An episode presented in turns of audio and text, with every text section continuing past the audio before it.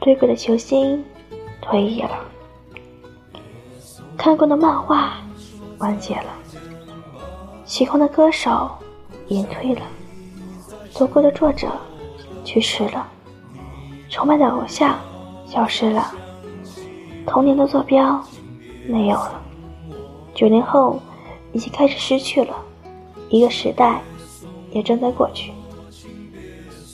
我发现今年的冬天。格外冷清，衣柜里早就被厚厚的衣服塞满了。而在这个冬天里，似乎除了冷清，还多了一份悲凉。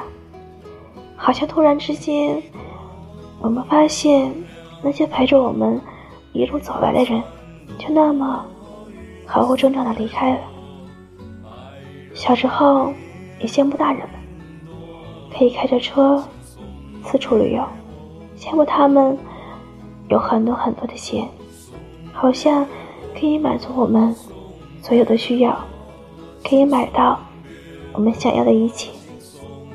可是，当现在的我们终于成为了自己曾经仰望的大人，但不知道怎么的，情绪越来越多变了，也发现。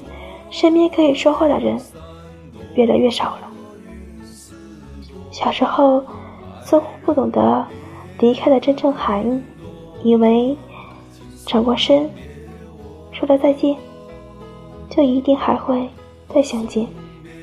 而现在才知道，没有那么多的下一次。很多时候，很多事，如果我们不紧紧抓住。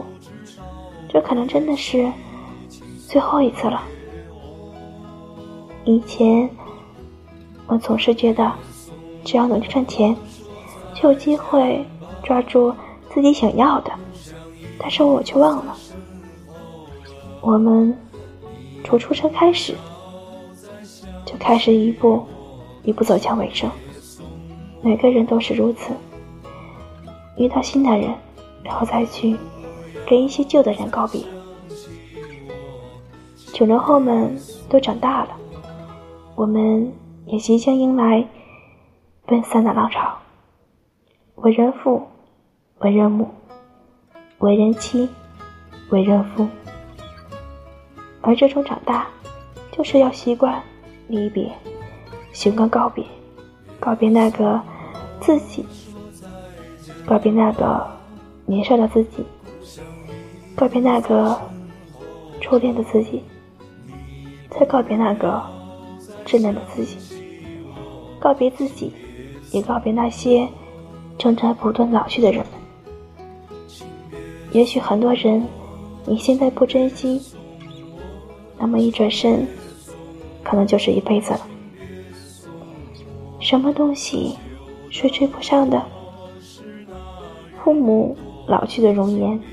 和正在消失的时光，我们一辈子也追不上，所以我们要好好的告别，来迎接我们现在长大的成人世界。所以，趁现在，如果那个你在乎的人在你身边，请记得给他一个大大的拥抱，请对他。说出你此时此刻最想说出的话。不在身边也没关系，发条微信，打个电话，聊聊日常，也挺好的。既然我们无法阻止长大的脚步、老去的脚步和不断接受身边人的接连告别，那不如就在此刻，我们彼此。都好好的，好好珍惜，好好开始，再好好告别，好吗？